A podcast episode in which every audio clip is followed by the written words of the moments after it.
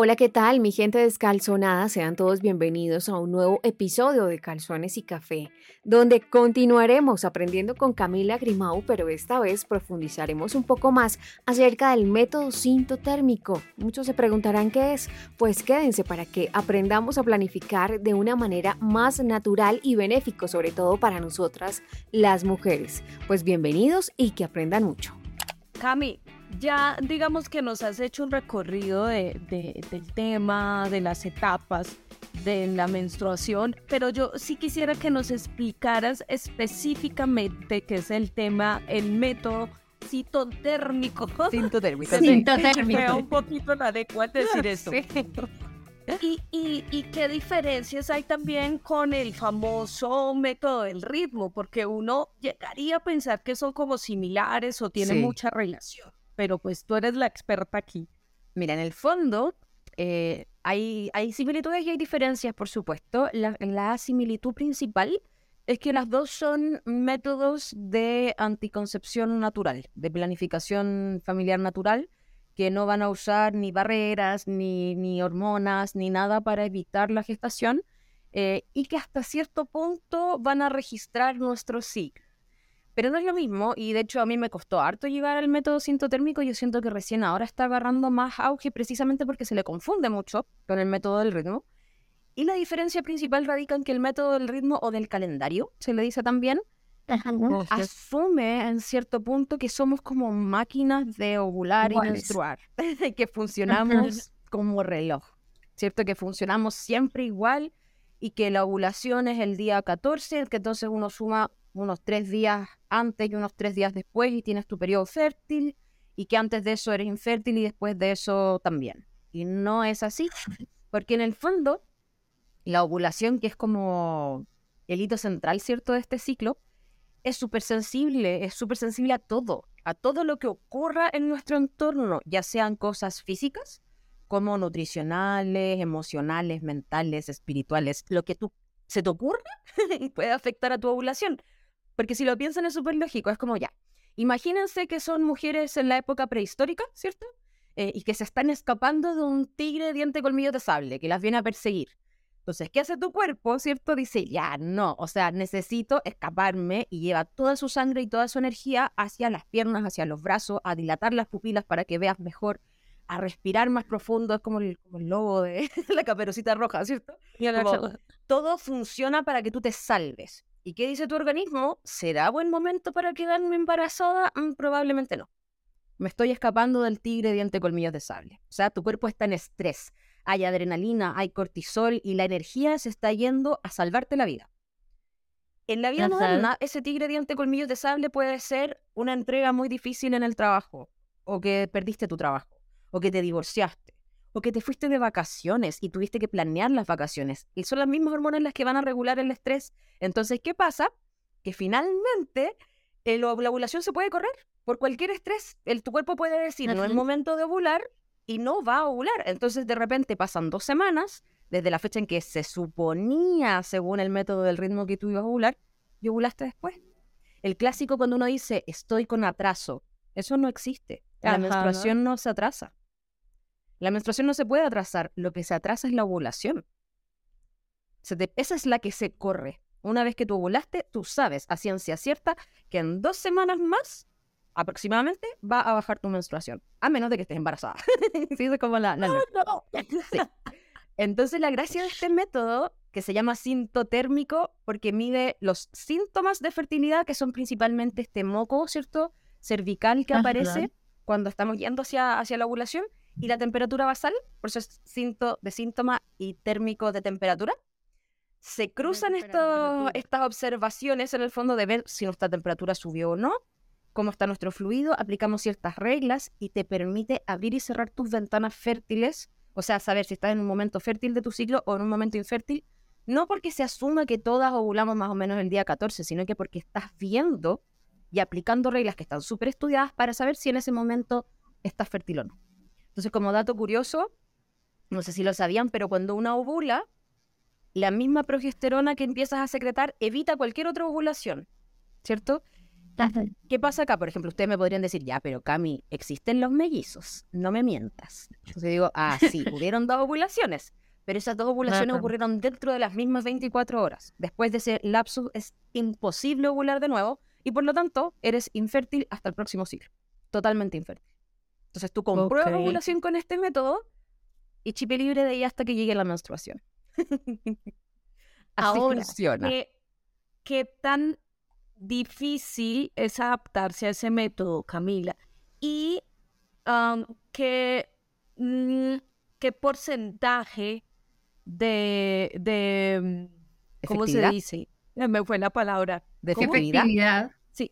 ¿Qué porcentaje de, protección tiene? Yo siento que siempre hay que combinar, esas como me retarían en mi escuela, porque mi escuela es bien católica y como que están en contra de los métodos de barrera y esas cosas. Pero para mí la mejor mezcla es método de barrera porque además son los únicos que te van a proteger de las ITS, eh, más método sintotérmico. Eh, y es altamente efectivo, o sea, en, en su uso perfecto es 99, entre 99,6 y 99,9% de efectividad, lo que quiere decir que una de cada mil parejas que tengan relaciones usando este método va a gestar. ¿Sí? O sea, no existe un método 100% a menos de que sea, no sé, histerectomía completa. Hay como que sí. Pero, pero en el fondo es muy, muy, muy efectivo. Y en cuanto a si es fácil o difícil, lo primero que es importante es que sepan que todo el mundo lo puede usar, cualquier persona que cicle.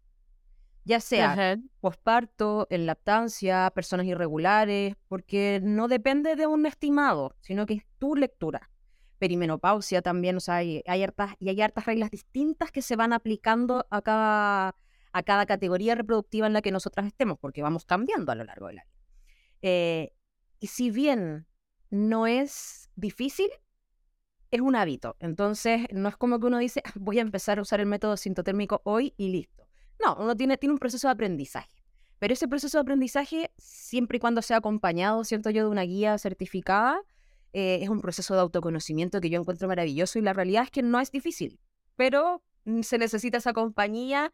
Yo en general mis cursos duran más o menos seis ciclos, como de, de, estar eh, registrando en compañía de las mujeres para que logren ser usuarias como independientes y ya no me necesiten más.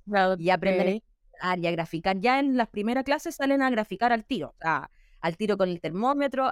y lo único que necesitan es un termómetro basal, que tiene, son súper sensibles, eh, que tienen dos decimales. Es como los termómetros para tomarte la temperatura, pero más sensibles todavía. Eh, y papel higiénico y tu percepción de tu propio cuerpo. Nada más. Y puedes usar una aplicación en el celular o yo que soy bien a la antigua, a mí me gusta hacerlo en papel. Y yo lo escribo a mano. papel y lápiz. Yo lo escribo en papel y lápiz. Y lo interesante que también lo dijeron ustedes al inicio es que aquí la pareja también se puede involucrar. Entonces, de hecho, a veces hasta grafican ellos, porque en el fondo les permite ir viendo juntos esto cuando se, sobre todo lo que más les interesa es cuando se, se comprueba la ovulación y viene la fase del chipe libre, ese es como el momento culmina del ciclo y es como, sí, uno se siente muy poderoso porque es como, sabes que ovulaste, sabes que generaste como esta cuota de salud para tu organismo y además sabes que tienes chipe libre hasta la próxima menstruación, entonces es muy bacán. Mm, bueno, y hablando un poco de estos riesgos eh, de la menstruación y de quedar embarazados y todo el rollo, hay muchos mitos alrededor de esto y es, uno es, no puedo quedar embarazada si tengo relaciones mientras estoy en mis días de menstruación. Cuéntanos, sácanos de esas dudas. ¿Mito o, real? ¿E-, ¿Es verdad o es mentira? ¿Te puedes quedar embarazada menstruando? Sí, te puedes quedar embarazada menstruando. Y esa es una de las cosas, de los mitos más frecuentes. Em, y es muy loco porque yo lo he visto repetirse en muchos médicos. El otro día me tocó, dándome vuelta en TikTok, ver a un médico que tiene como 5 millones de seguidores diciendo es imposible embarazarse menstruando porque se está descamando el endometrio y dónde se va a implantar este embrión. Y yo es como, pero la implantación ocurre una semana después de la fecundación y la fecundación puede pasar cinco o seis días después de la relación. O sea, es totalmente factible, ¿ya? Eh, sí, se puede, se puede quedarse embarazada. Es poco probable, eso sí es importante, no es como que sea lo más normal o lo más común. ¿Cuándo puede pasar? Cuando tenemos ciclos cortos. Personas que tienen ciclos muy cortitos de 22 días, 21 días, ahí puede pasar que tú tengas relaciones, por ejemplo, en el tercer día de menstruación o en el cuarto día de menstruación y unos cinco días después venga la ovulación. Porque pasa que estos fluidos, este fluido que nos aparece a nosotras eh, en ciertos momentos del ciclo, que es como un moco como medio clara de huevo, a veces medio pastosito, ¿cierto? Ese fluido, la función que tiene, no es solo manchar nuestra ropa interior y dejarla como desteñida y, como el calzón duro, no, no es solo eso, sino que tiene una función muy importante. Es una función dentro de la fertilidad. Y es que, claro, si ustedes lo piensan, el óvulo vive entre 12 y 24 horas. Si ese fuera el único espacio de tiempo en el que yo tuviese que tener relaciones para lograr un embarazo, los humanos nos habríamos extinguido hace, hace rato. Entonces, nuestro organismo secreta este fluido que literalmente es comida y vehículo para los espermatozoides. Entonces, cuando ese fluido está presente, los ayuda a llegar hacia nuestras trompas uterinas para lograr la fecundación. Es como que les hace como unos túneles para que puedan subir literalmente. Los ayuda. Entonces, cuando tú estás menstruando, el propio endometrio también tiene tejido mucoso, entonces se confunden y uno no tiene cómo saber si es moco fértil o si es menstruación. Entonces, ese moco fértil puede estar presente, los espermatozoides pueden subir y esperar hasta que ocurra el momento glorioso de la ovulación y embarazarte mientras estás menstruando. O sea, la, fecundación en sí no va a ocurrir en la menstruación. De una vez. pero los espermatozoides con este fluido fértil pueden vivir hasta 5 o 6 días. Gracias a ese fluido fértil que los alimenta y que los ayuda a subir. Entonces, ahí es que puede ocurrir la magia. Y ojo que ya, hay mujeres que tienen ciclos cortos de forma natural, pero las mujeres que son perimenopáusicas, o sea, que se están acercando hacia el final de su época de fertilidad, tienden a tener ciclos cortos repentinos. Entonces, en general, yo recomiendo que si estás sobre los 40 o si tienes historia de, de, ¿cómo se llama?, de menopausia precoz, como es el caso mío, que mi mamá tuvo su menopausia como a los 40, ya, ya tenía la menopausia decretada. Entonces, yo misma ya empiezo a considerar mi, menstruación periodo fértil, porque ahí es donde ocurre de repente que uno no se da ni cuenta, porque la ovulación no se oh, puede predecir. Claro. En general, el método sintotérmico cuando falla, o sea, cuando hay errores, es en la fase entre la menstruación, que empieza tu ciclo, y la ovulación, o sea, la primera mitad. Una vez que comprobas tu ovulación, de ahí hacia adelante es 100% efectivo. O sea, en verdad es cuando hay una entra en la etapa que se llama completamente infértil pero la primera es relativamente infértil. Entonces ahí es donde uno ah. tiene que tener más Y si te está gustando este episodio, te invito para que lo compartas con alguien. Recuerda que estamos en las redes sociales como Calzones y Café, en TikTok, Instagram y Facebook. ¿Y qué tanto nos puede ayudar, ayudar el hecho de tener relaciones sexuales durante nuestro periodo? Eh, se dice que nos facilita eh, de alguna manera el hecho de em, expulsar con más facilidad nuestro periodo. Cuéntanos también. Que calma los dolores, Exacto. los Sí, de hecho, incluso en el parto, muchas veces también facilita el parto. O sea, en el fondo, tener relaciones sexuales siempre va a ser algo beneficioso. en el sentido de que, obviamente, cuando sean deseadas, ¿cierto? Eh, porque en el fondo los mismos como hay dos cosas finalmente. Tenemos las contracciones uterinas que se generan, por ejemplo, al momento de llegar al orgasmo, ¿cierto? Estas contracciones uterinas pueden hacer, como bien tú decías, como que se facilite la salida de esta, esta capa y que ayude a eliminar, ¿cierto?, el, el endometrio.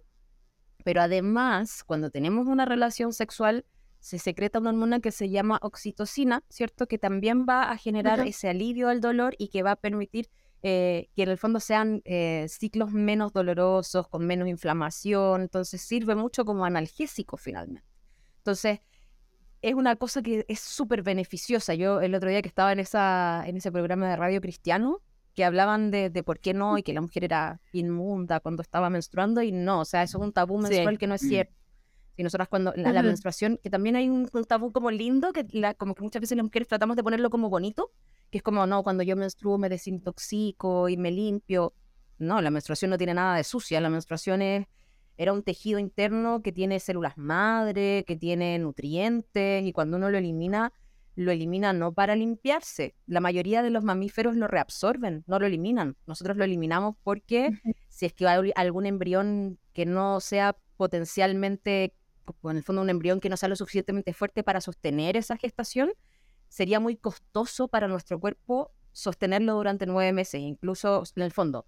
Tener un hijo para nosotras es altamente costoso y por lo mismo un embrión que sea como ¿cómo decirlo?, que pueda tener algún tipo de falla, nuestro cuerpo lo va a rechazar rápidamente y se menstrua. Entonces la menstruación está pensada como para evitar que embriones poco, eh, como con poca proyección hacia futuro y hacia la vida fuera del útero puedan sobrevivir.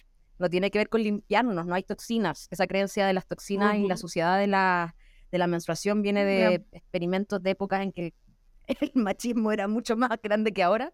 Piensen que se decía que no podíamos tocarle cosas con levadura porque cortábamos la masa, ni hacer mayonesa, ni... nada que ver, o sea, inventaron el término no menotoxina. del cabello porque se daña, un montón de cosas, o sea, y, pero lo más pero miren, es que éramos sucias.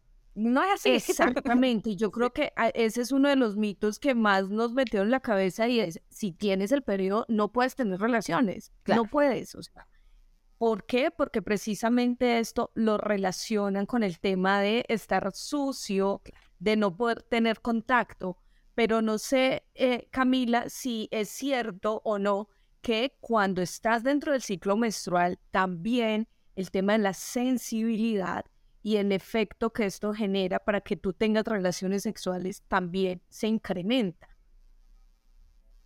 Claro, o sea, que en el fondo, ah, el disfrute, ¿sabes lo que pasa con, con, particularmente con la menstruación y por qué yo siento que puede ayudar mucho al disfrute cuando estás menstruando? Eh, es más que nada porque la misma menstruación es sumamente lubricante. La menstruación no es sangre, o sea, sí, tiene sangre, pero no es solo sangre, no es como la sangre, si tú te cortas una arteria, no es lo mismo que la menstruación. La menstruación es un tejido mucoso, sobre todo si usan copita o algo así, la habrán visto alguna vez. Tiene, se pueden hasta separar, como, es como una especie de flema que tiene, ¿cierto? Y que es sumamente lubricante. Y además te genera esta temperatura, entonces muchas veces a, mí me ha pasado, por ejemplo, de no haberme dado cuenta antes cuando, porque ahora ya lo sé, como les digo, yo me levanto en la mañana y sé que ese día vendrá y así, pero mi, pareja al principio pensaba que era bruja. Me decía así como, ya, pero ¿cómo? Hoy día me baja, de verdad te lo digo, pero ya, iba al baño, ¿viste?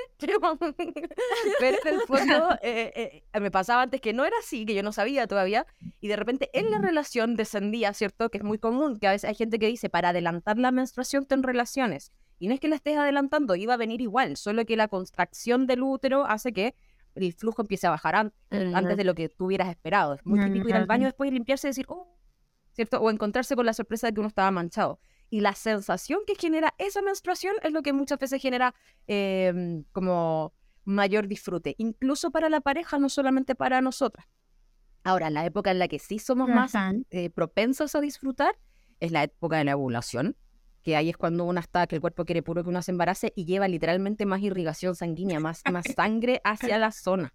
Entonces somos más sensibles. Estamos, es como, yo a veces digo, si voy, voy a ir al transporte público en la época de la ovulación y es como, uh, ¿cierto? Como que uno siente cosas así como con el movimiento del auto, que en otro momento no. y eso tiene que ver finalmente con eso, pongo. con que estamos más sensibles ovulatorias. Si el cuerpo nos quiere embarazar, no solamente con secretar un óvulo, sino que quiere que nosotras queramos tener relaciones. Ah, y no pasa nada. Si tienen relaciones menstruando, no, no es tóxico, no es sucio, no es nada. En ese mismo programa de radio con las chicas que eran cristianas, una de ellas le preguntó al, ¿cómo les dicen? Al, al pastor, ¿por qué esta creencia si éramos criaturas de Dios y no sé qué? Y ahí él le explicó, que a mí me gustó mucho la explicación, que esto más que nada tenía que ver con el contexto histórico en el que se daban estas cosas. Claro, si tú estás en el desierto, no hay donde limpiarse, sangre, depredadores, no sé, cosas, es distinto que estar en la vida moderna, donde en verdad es, totalmente diferente. Y no hay ninguna toxina, ni, ni somos sucias. Hay otros lugares donde piensan que si tú caminas atrás de una mujer menstruando se te caen los dientes. No sé, hay todo tipo de creencias que uno dice como... Dios. Ay, no. Este tema de verdad que entre más hablemos, más tendremos que decir. Eh, bueno, Mikai, pues realmente nos has ayudado a resolver muchas eh, inquietudes que teníamos. Sé que todas nuestras incalzones y nuestros incalzones van a estar muy agradecidos de este contenido. Creo que nos va a alcanzar para dos episodios porque estuvo tan interesante que nos fuimos largas y no nos dimos cuenta cuenta, pero realmente vale la pena, vale muchísimo la pena y realmente queremos agradecerte por este tiempo y también que nos cuentes sus redes sociales para que de alguna manera, ella es mucho más gráfica en sus videos eh, con, estos, con estos gráficos y esto que, que de alguna manera nos va a ayudar con el método sintotérmico, así que cuéntanos dónde te pueden encontrar. Y también quisiera saber eh, los talleres que dictas los podría tomar alguien aquí en Colombia. ¿Cómo es esto? De Colombia para el mundo, sí, no, por supuesto. Yo trabajo de forma virtual. Eh, mis redes sociales en general me manejo principalmente con Instagram, que es donde más hay interacción pero también en TikTok, pero las cuentas son, es la misma, es Anatomía según Cami, así como Anatomía según Grey, como la serie. Anatomía de Grey, ahí viene. Bueno, el libro en realidad, porque es un libro que se llama Anatomía de Grey, pero en este caso es Anatomía según Cami, eh, sin puntos, sin nada, así de corrida. Y los cursos que yo hago parten desde cursos donde te enseño el ciclo menstrual para principiantes desde cero y en palabras sencillas, que es una clase, hasta los cursos de acompañamiento que duran estos seis ciclos y lo puedes tomar en cualquier parte del mundo mientras hables español y si hablas inglés te puedo hacer un curso en inglés también. Pero en el fondo, en el fondo sí, pues yo uso una plataforma que es bien conocida que se llama Hotmart y desde ahí uno va cada uno a su ritmo y después las asesorías son a través de WhatsApp o a través del mail. Así que cualquier persona puede participar por ahí. Uy, yo ya me quiero apuntar a ese método porque me quedé ahí asombradísima.